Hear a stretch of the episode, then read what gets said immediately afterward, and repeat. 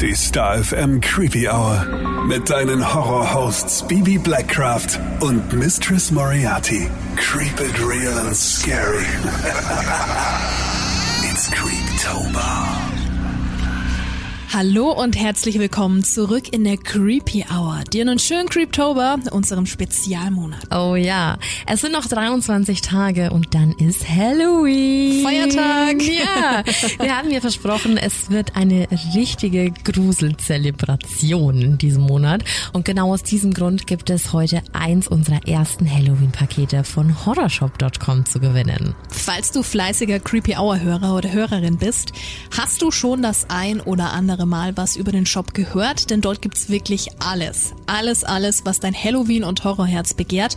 Und den Inhalt des Pakets, den kannst du dir schon mal auf Instagram anschauen. Da steht nämlich ab jetzt das Gewinnspiel online und du hast also jetzt die Möglichkeit mitzumachen. Creepy Hour Star FM. Das erste Paket wird dann bis zum 14.10. verlost und wenn du kein Instagram hast, musst du nicht traurig sein. Das nächste Gewinnspiel wird dann über Facebook laufen. In diesem Sinne, wie immer ein großes Dankeschön an unseren heutigen Sponsor horrorshop.com und dir schon mal viel Glück beim Gewinnspiel. Warnhinweis. Der nachfolgende Podcast beinhaltet Themen wie Mord, Gewalt und Sexualverbrechen und ist deshalb für Zuhörer unter 18 Jahren nicht geeignet. Der Inhalt könnte Zuhörer und Zuhörerinnen verstören oder triggern. Und die zwei Muddis müssen sich auch nochmal zu Wort melden, denn wir wissen, dass wir den ein oder anderen U18-Hörer mit dabei haben oder Hörerin und wir fühlen uns wahnsinnig geehrt und äh, freuen uns, dass ihr mit uns Spaß habt. Aber unser Podcast ist nicht umsonst Ü18 ja. und gerade diese Story heute ist absolut nicht für deine Ohren geeignet.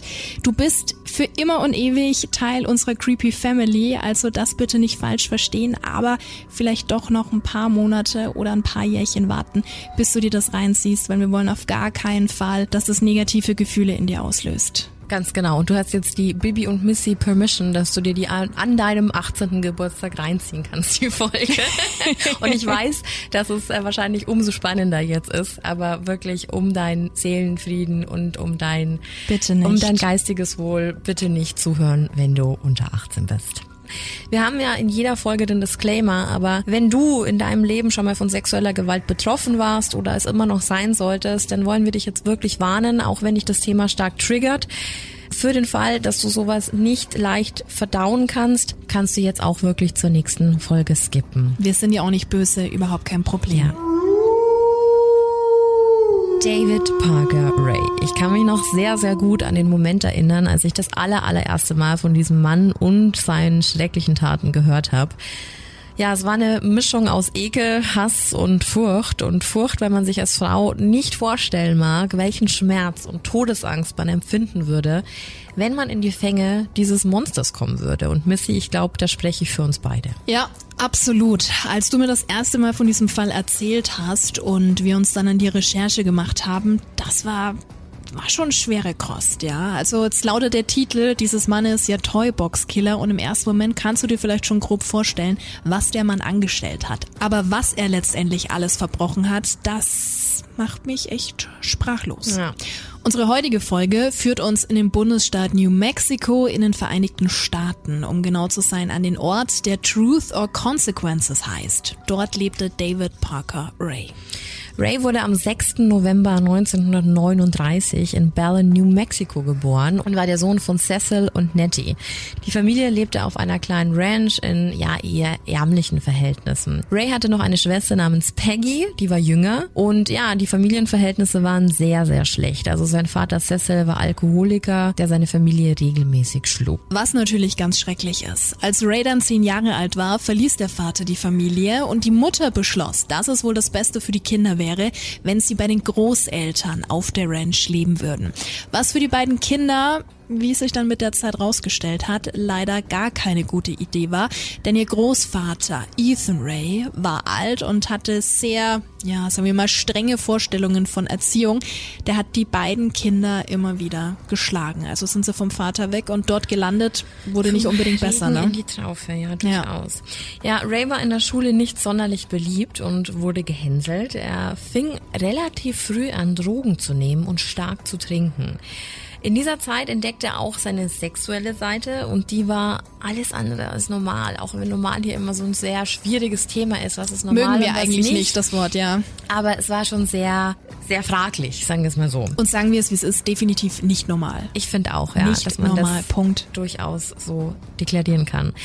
Er entwickelte nämlich eine Faszination für Sadomasochismus und Missy, du hast da mal die Definition für uns. Ja, als Sadomasochismus wird in der Regel eine sexuelle sexuelle Abweichung verstanden, bei der ein Mensch Lust oder Befriedigung durch das Zufügen oder Erleben von Schmerz, Macht oder Demütigung empfindet. Die Bezeichnung entsteht aus einer Zusammenziehung der beiden Begriffe Sadismus und Masochismus, was wohl die meisten kennen, mhm. die die jeweilige Ausrichtung hinsichtlich des aktiven Erlebens bzw. des passiven Erlebens beschreiben. Du kannst jetzt zwischen einvernehmlichem Sadomasochismus und nicht einvernehmlichem Sadomasochismus unterscheiden. Darüber hinaus hinaus gibt es dann auch noch therapeutisch als auch umgangssprachlich verschiedene Verwendungen des Begriffs, die eben schon stark voneinander abweichen. Und sich vor allem durch die Frage unterscheiden, ob der Sadomasochismus eine mit anderen Vorlieben gleichberechtigte sexuelle Präferenz ist oder ob es sich um eine andere behandlungsbedürftige paraphile Störung des Sexualverhaltens handelt. Ich hoffe, dass alle noch folgen können und nicht schon ausgemacht haben. es geht eigentlich immer darum, ob ich jetzt jemanden mit Einverständniserklärung, wenn ich da jetzt im Fetischbereich bin, Schaden zufüge. Also das heißt vielleicht oder nicht gezielte Nadelstiche oder ne, also gibt ja verschiedene Arten, jemanden Schmerz zuzufügen, der das dann als Lust empfindet. Genau, ob du die Genehmigung hast oder nicht und ja. ob du selbst ausübst, also aktiv, ja. oder der bist, der Schmerz empfindet, passiv.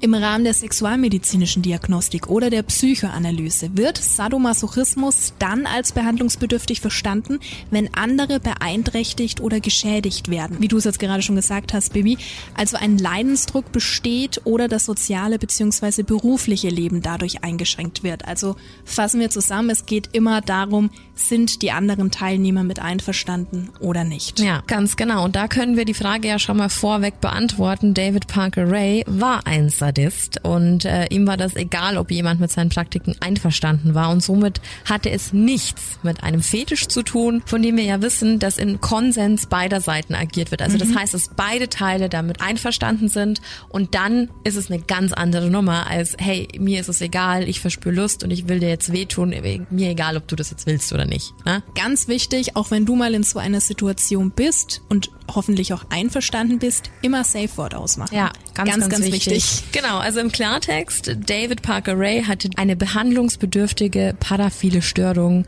des Sexualverhaltens. Also so viel steht fest. Da muss man, da muss man auch nichts zu studiert haben. Das ist so. Sondern ähm, das war nicht gesund, was ja. er da gemacht hat.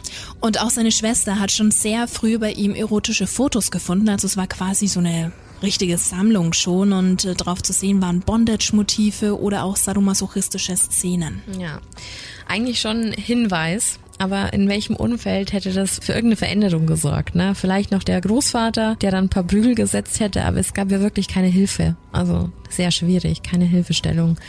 Nach der Highschool dann hat er als Automechaniker gearbeitet, ging dann irgendwann zur Armee, da war er auch wieder als Mechaniker tätig und er wurde auch ehrenvoll entlassen. Also es gab da auch keine Hinweise, dass er irgendwie negativ aufgefallen ist oder dass er irgendjemanden misshandelt hat.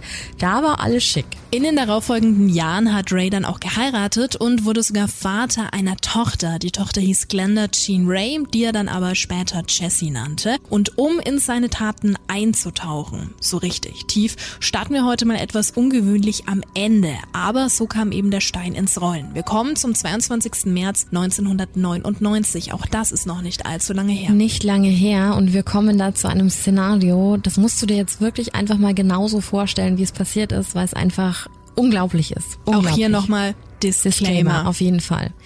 Eine nackte, blutüberströmte Frau rennt über eine Straße mitten im Nirgendwo, dreht sich immer wieder um, ob ihr jemand folgt und entdeckt dann ein Wohnmobil, dessen Tür offen steht. Sie stürzt hinein und um ihren Hals liegt immer noch ein Metallhalsband. Der Besitzer des Wohnmobils verständigt sofort die Polizei. Genau diese Szenen haben sich am 22. März 1999 eben so zugetragen. Diese Frau war die 22-jährige Cynthia Virgil. Als die Polizei eintraf und die Frau befragte, sagte sie, dass sie vor drei Tagen entführt wurde, und zwar von einem Mann und einer Frau. Sie hätten sie festgehalten, geschlagen und vergewaltigt und zusätzlich hätte man sie auch noch gefoltert mit, halte ich fest, Elektroschockern, Sexspielzeugen und Peitschen. Und auch ihre Verletzungen haben eben diese Story absolut wiedergespiegelt. Ja, Cynthia selbst war überhaupt nicht aus Elephant Butte. Das ist der Stadtteil, zu dem Truth or Consequences gehört. Es ist sehr, sehr, sehr komische Namen für Städte. Total. Ähm, ne? Die war eigentlich aus Albuquerque und dort hatte sie den besagten Mann dann eben getroffen, kam mit ihm ins Gespräch und Cynthia bot ihm ja, ihre Dienste als Prostituierte an. Der Mann war einverstanden und die beiden gingen zu seinem Wohnmobil. Dort wartete dann aber bereits die andere Frau auf die beiden. Cynthia wurde überwältigt und ihr wurde dieses Metallhalsband angelegt, von dem Bibi eben gerade schon erzählt hat. Und nach einer Stunde Autofahrt zerrten die beiden dann Cynthia aus dem Wohnwagen in den anderen Wohnwagen, in dem sie dann auch noch an Bettpfosten gekettet wurde. Ja, und was dann kommt, kann man sich, glaube ich, in seinen schlimmsten Vorstellungen nicht ausmalen. Dann wurde Cynthia nämlich ein Tonband vorgespielt. Ein Tonband, das David Parker Ray aufgenommen hat, äh, schon vor einiger Zeit. Und das vor Cynthia wohl schon sehr, sehr viele Frauen anhören mussten. Und genau da hören wir jetzt mal rein. Hello there, bitch. Are you comfortable right now? I doubt it. Wrists and ankles chained, gagged, probably blindfolded. You are disoriented and scared too, I would imagine. Perfectly normal under the circumstances. For a little while, at least, you need to get your shit together and listen to this tape. It is very relevant to your situation. I'm going to tell you, in detail, why you have been kidnapped, what's going to happen to you, and how long you'll be here. I don't know the details of your capture because this tape is being created July 23rd, 1993 as a general advisory tape for future female captives. The information I'm going to give you is based on my experience dealing with captives over a period of several years. If, at a future date, there are any major changes in our procedures, the tape will be upgraded. Now, you are obviously here against your will. Totally helpless. Don't know where you're at. Don't know what's going to happen to you. You're very scared or very pissed off. I'm sure that you've already tried to get your wrists and ankles loose. No, you can't. Now you're just waiting to see what's going to happen next. You probably think you're going to be raped and you're fucking sure right about that. Our primary interest is in what you've got between your legs. You'll be raped, thoroughly and repeatedly, in every hole you've got. Because, basically, you've been snatched and brought here for us to train and use as a sex slave. Sound kind of far out? Well, I suppose it is to the uninitiated, but we do it all the time.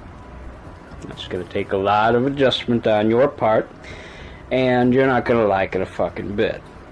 But I don't give a big rat's ass about that. It's not like you're going to have any choice about the matter.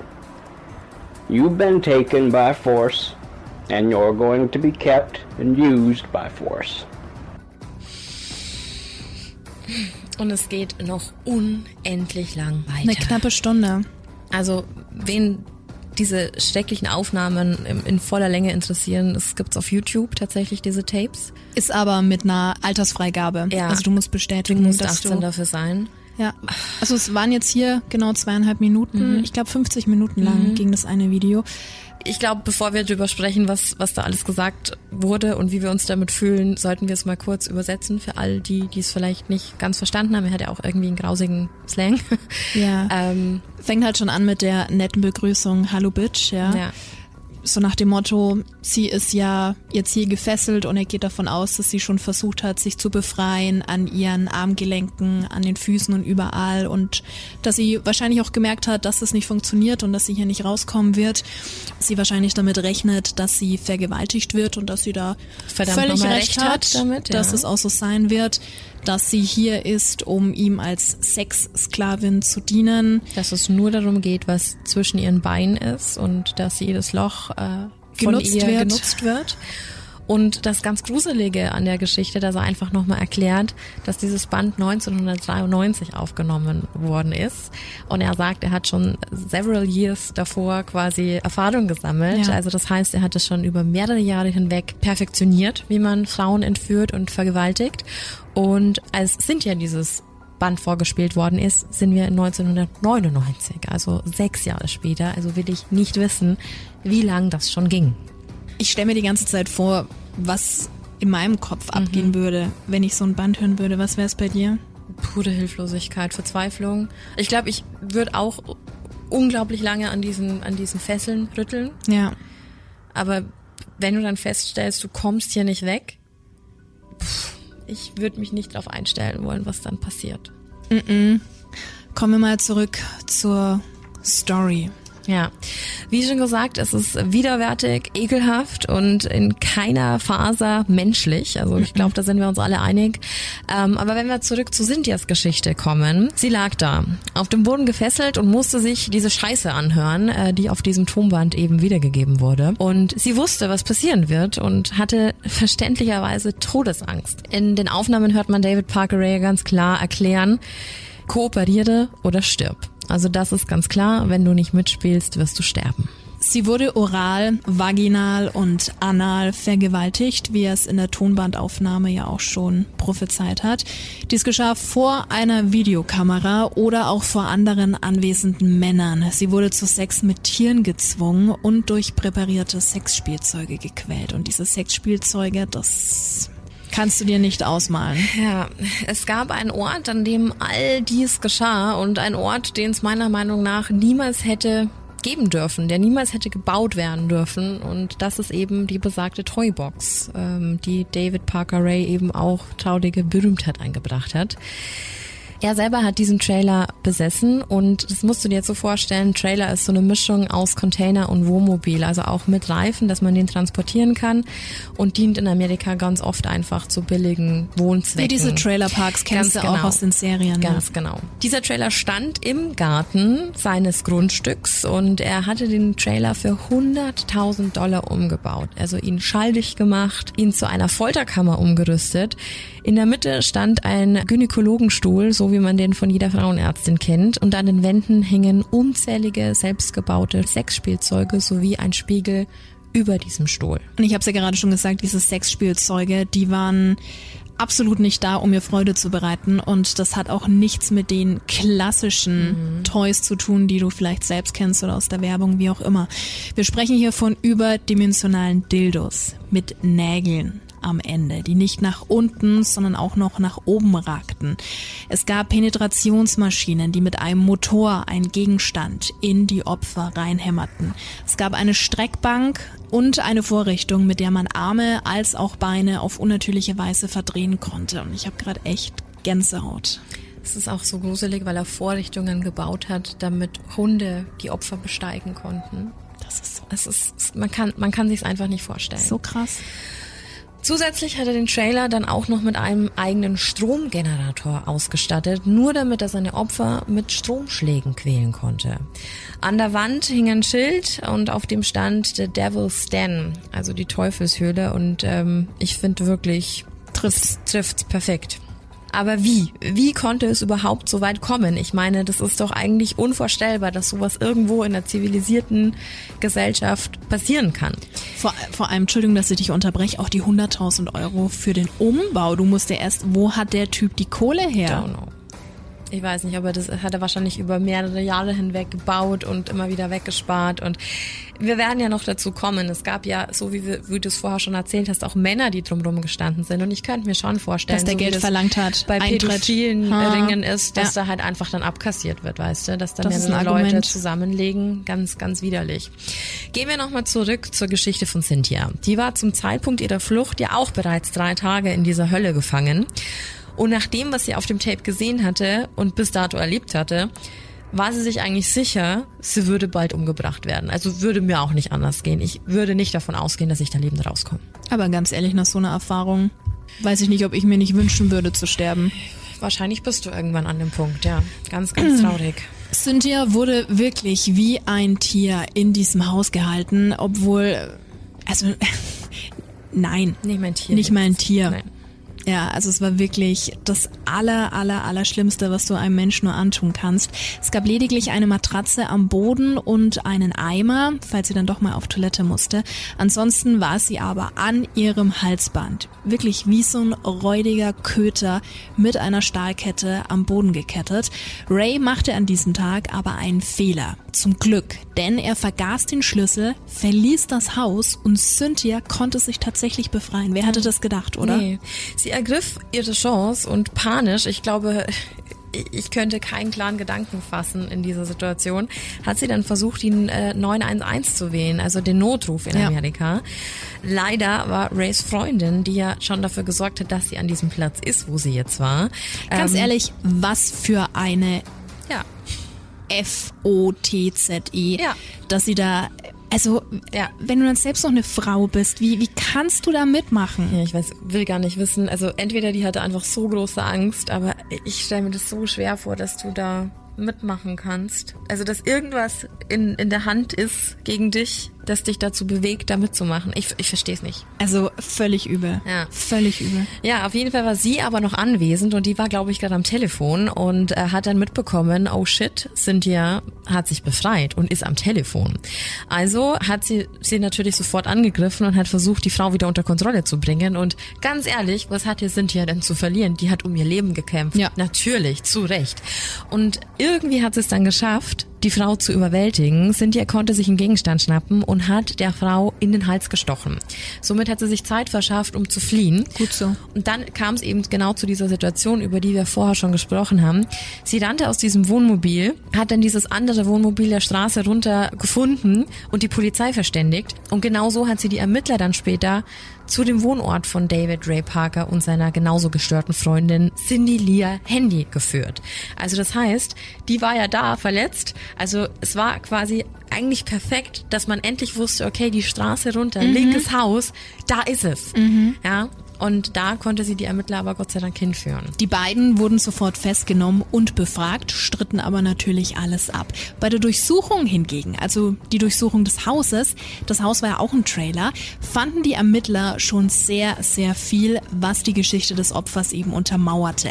Aber als sie dann die Toybox im Garten geöffnet haben, da haben sie eine komplett neue Welt an Grausamkeiten entdeckt. also glaub, wer rechnet denn mit sowas? Ich glaube, dir ist im ersten Moment auch gar nicht bewusst, was es ist. Also das muss so befremdlich sein. Also Ja. so ein so ein Sechszimmer, ja, dass da mein Andreaskreuz hängt, dass da vielleicht Peitschen an der Wand Ganz sind. was anderes. Aber eine Folterkammer, die nur darauf ausgelegt ist mit einem Gynäkologenstuhl in der Mitte. Mhm. Come on. Also du stehst doch erst mit da und verstehst die Welt nicht mehr. Ja, und bei der Durchsuchung wurden sogar mehrere Videokassetten sichergestellt, unter anderem auch dieses besagte Tonband, das wir gerade angespielt Yep. haben.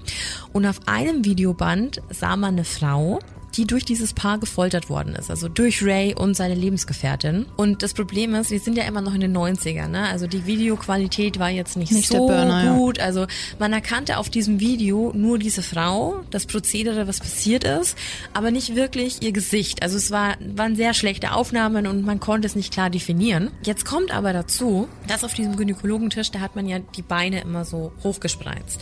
Und genau durch diese Position konnten die Ermittler aber ein Tattoo erkennen. Ein Tattoo, das relativ groß am unteren Bein der Frau platziert war. Und so wurde sofort eine Anzeige wegen Entführung und Vergewaltigung erstellt, weil auf dieser Aufnahme schon klar zu sehen war, dass die Frau in diesem Stuhl nicht zurechnungsfähig war. Also die hing da drin wie ein Schluck Wasser, die war ganz klar betäubt, also handelt es sich um eine Vergewaltigung. Ja. Ja? Die Ermittler glaubten aber, dass Ray nicht nur ein Serienvergewaltiger war, sondern eben auch ein Serienmörder, weil, also bitte, ne? Sie mussten nur die Beweise dafür finden. Und was dann folgte, das macht mich richtig, richtig wütend. Denn die Glaubwürdigkeit von Cynthia wurde von den Behörden angezweifelt. Und der Grund, halte ich fest, war ihr verdammter Job gemäß dem Motto, naja, warum beschwert sich jetzt die Prostituierte, ja? Die Nutte hat's ja nicht anders verdient. macht so das wütend. ist wütend und fassungslos, dass ein Job dazu führt, dass jemandem nicht geglaubt wird. Ich meine, die hatten doch die Beweise, die haben diesen Schuppen gefunden und alles drumherum. Nicht zu vergessen das Tonband. Ja. Fast eine Stunde Erläuterung, was er mit den Frauen macht und wie es Aber man zweifelt an der Frau. Klar. und wie du es vorhin schon erzählt hast, Bibi, ähm, mit der Zeitspanne. Also er hat es ja alles nochmal erläutert. Ja, wirklich ganz, ganz schlimm zu fassen. Es, ist, es macht einen so wütend, es macht einen so fassungslos, weil ich tatsächlich glaube, dass es nach wie vor immer noch so ein Problem ist, dass wenn heute eine Prostituierte zur Polizei gehen würde und würde sagen, hey, der und der hat mich vergewaltigt oder das und das ist passiert, wird diese Person mit Sicherheit noch immer ganz anders behandelt, wie wenn da eine Bankangestellte reinkommen würde. Und wir haben uns zuletzt, ich werde jetzt bewusst keine Namen nennen, über einen jungen Mann in der Öffentlichkeit unterhalten. Der ist momentan ein großes Thema, dass die Ex-Freundin bekannt gemacht hat, dass er sie missbrauchen wollte und er hat äh, gefühlt ganz Deutschland verklagt, alle Medienanstalten und behauptet, dass das nicht so ist, dass sie in einer toxischen Beziehung waren. Ich will jetzt auch gar nicht so weit ausholen. Auf jeden Fall waren wir beide auch sehr erschüttert, als wir unter diesen Videos, unter diesen Aussagen die Kommentare gelesen haben, dass ganz Ja. viele kommentiert haben, ach die, die will nur dein Geld, die will durch dich nur berühmt werden, die will die Aufmerksamkeit. Und viele dieser Kommentare kamen von Frauen, Ja. wo ich mir denke, Alter, es war erstens kein, wir wissen alle nicht, was passiert ist. Es war Nein. keiner dabei, aber wie automatisch der Frau wieder unterstellt wird, dass sie durch den tollen, berühmten Kerl ähm, da an Aufmerksamkeit Und jetzt will. wirklich nochmal für alle noch? mit, für alle zum Mitschreiben. Keine Frau dieser Welt wurde jemals berühmt, beliebt oder sonst irgendwas durch einen Vorwurf der Vergewaltigung. Das ist für eine Frau immer ein riesig, riesig großer Schritt, sowas zuzugeben, sowas auszusprechen, sowas vor Gericht zu bringen. Also bitte hört auf mit diesem Bullshit, dass irgendjemand aus solchen Anschuldigungen einen Vorteil zieht. Das ist, glaube ich, das Schlimmste, was einer Frau passieren kann. Und solche Anschuldigungen bringen dem Opfer nie was, außer vielleicht in manchen Fällen Gerechtigkeit. So viel dazu. Also schockierend, was da passiert ist. Die Ermittler mussten aber genau aus diesem Grund, da sind die ja nicht glaubhaft genug war, weitere Zeuginnen auftreiben. Und äh, das macht mich so, so kirre, weil man ja davon ausgehen kann, dass wahrscheinlich ja gar nicht so viele mehr am Leben waren. Also du weißt ja nicht, wer kam da lebend raus. Ja. Er hat's ja angedroht. Wenn du kooperierst, kannst du gehen. Wenn nicht, dann stirbst du. Jupp. Deswegen dann muss man Leichen suchen, weißt du, und die erzählen dir nichts mehr. Und durch die Presse wurde die Geschichte dann natürlich publik und es meldete sich tatsächlich eine Frau, Angelica Montano. Und die hat gesagt, dass ihr dasselbe mit Ray und seiner Freundin passiert ist. Sie wurde ebenfalls drei Tage lang gefoltert, vergewaltigt und misshandelt und dann unter Drogen gesetzt und irgendwo in der Wüste einfach ausgesetzt. Das Schlimme ist, sie hat das Paar sogar angezeigt. Sie hat erzählt, was passiert ist und es passierte nichts. Es kam nie zu einer Anklage und zu gar nichts. Die wurden nicht mehr befragt. Es passierte einfach nichts. Es ist einfach versandet. Und zum Glück bekam sie aber von dieser Verhaftung Wind und von diesem Medienrummel und hat sich dann nochmal gemeldet. Das war das große Glück. Das war wirklich ein großes Glück. Wir wissen, die Geschichte, die ist so schon grausam und ähm, auch die Tonbandaufnahme und alles, das ist wirklich schwer zu ertragen. Aber jetzt kommt noch mal ein weiterer Twist, der einen echt zusammenzucken lässt. Ja, die Frau mit dem Tattoo auf diesem Videoband. Die Ermittler wollten sie natürlich finden und ähm, haben dieses Tattoo als Ausschnitt an alle TV-Sender und alle Zeitungen weitergegeben, mit der Bitte, um einen Aufruf zu starten. Und jetzt stell dir mal folgende Situation vor.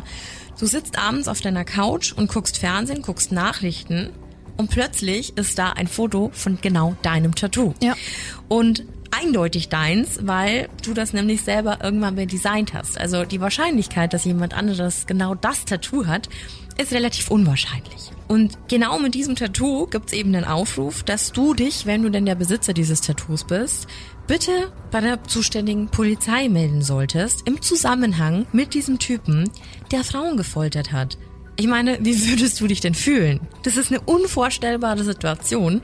Welche Panik muss denn da in dir aufsteigen? Und genau das traf aber alles auf Kelly Garrett zu. Und wenn du jetzt gleich hörst, was da passiert ist, wirst du wieder Angst bekommen. Anders geht's einfach nicht. Kelly konnte sich nicht mehr erinnern. Sie wusste aber noch so ein paar Bruchteile. Kelly war ein paar Tage nach ihrer Hochzeit mit Jessie Ray, also mit David Parker Rays Tochter gib dir das mal, in einer Bar unterwegs gewesen.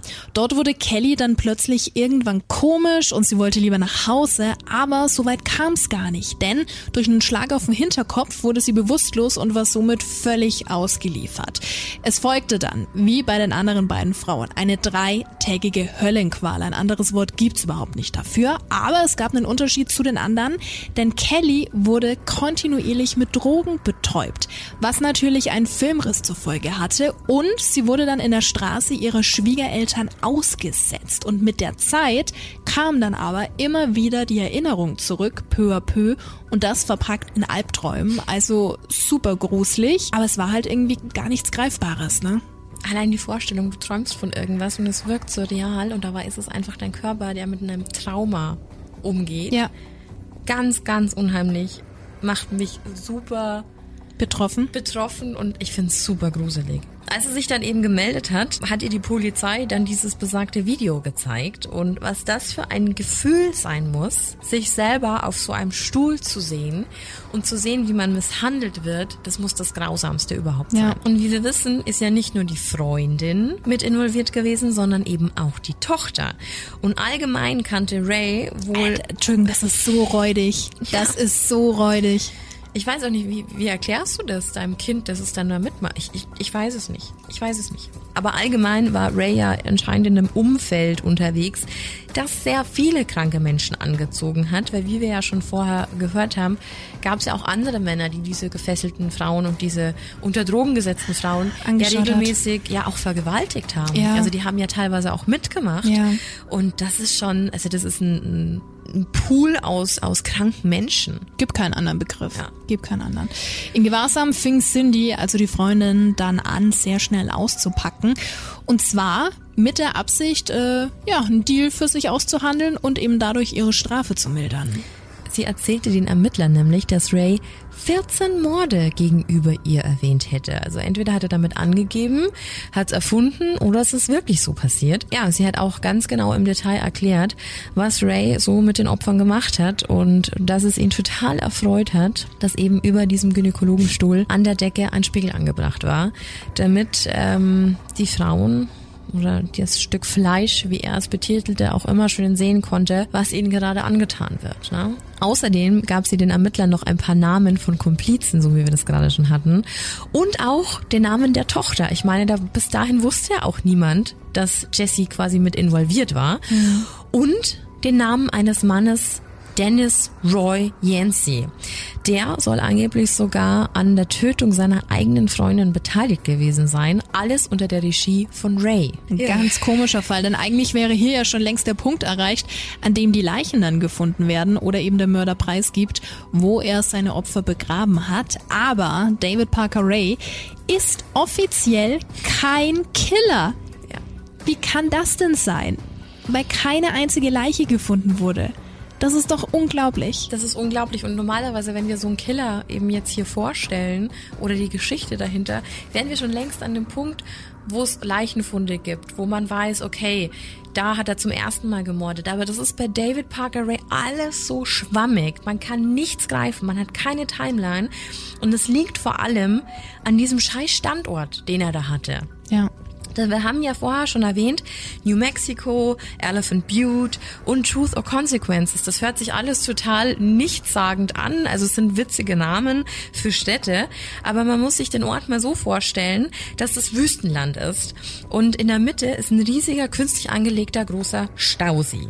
Und da gibt's hunderttausend Möglichkeiten, Leichen verschwinden zu lassen. Mhm. Also es ist eigentlich ein Paradies zum Verschwinden lassen. Anders kann man es nicht sagen. Ja, und so kam es dann auch, dass Cindy Handy zu 36 Jahren Haft verurteilt wurde. Also seine Freundin. Dennis Roy Yancey erhielt 15 Jahre. Für den angeblichen Mord seiner Freundin unter der Regie von Ray. Jesse Ray erhielt 9 Jahre. Die Tochter. Und es wurde beschlossen, dass Ray für jedes Opfer separat vor Gericht bestellt werden muss. Für Cynthia, Angelica und Kelly.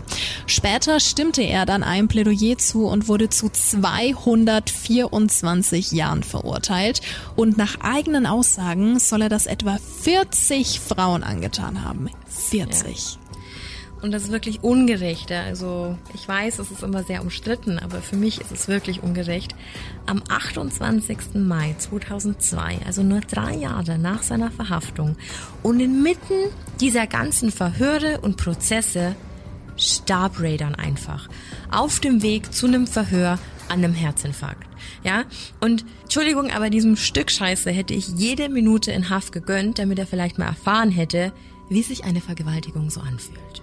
Ja, dem ist nicht viel hinzuzufügen.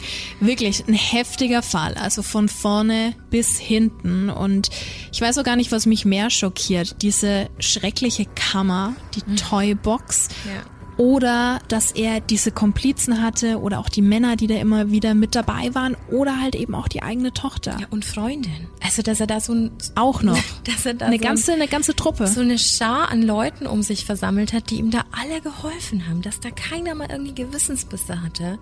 Das ist so traurig. Mhm. Ich bin auf jeden Fall froh, dass wir die Warnung heute am Anfang ausgesprochen hatten, weil es wirklich, wirklich schwer ist, auch unsere Emotionen da irgendwie zurückzuhalten, weil es so unvorstellbar ist, dass ein Mann solche Sachen oder dass ein Mensch solche, solche Sachen anstellen kann und letztlich so schlimm mit Lebewesen umgehen kann. Mit anderen Menschen, die einfach nur für seine Zwecke zu benutzen, ganz, ganz grausam. Ja, ich bin froh, dass wir heute die Warnung nochmal doppelt ausgesprochen haben und dann nochmal einen zusätzlichen Disclaimer oder mehrere Disclaimer ausgesprochen haben. Aber nächste Woche wird es auf jeden Fall wieder etwas freundlicher, aber natürlich gruselig. Wir sind ja schließlich immer noch im Creeptober. Mhm, denn nächste Woche nehmen wir dich mit auf einen Abstecher und zwar nach Lanzham. Halloween-Fans kommen da zu 1000 Prozent auf ihre Kosten. Es geht oh, ja. in den Horrorshop. Ich freue mich jetzt schon mega. ja, in diesem Sinne, dir einen schönen Creeptober. Danke dir fürs Zuhören. Dir noch einen schönen Tag, eine schöne Nacht. Bleib gesund. Das sowieso und wir hören uns wieder nächste Woche Freitag. Bye bye. Ciao.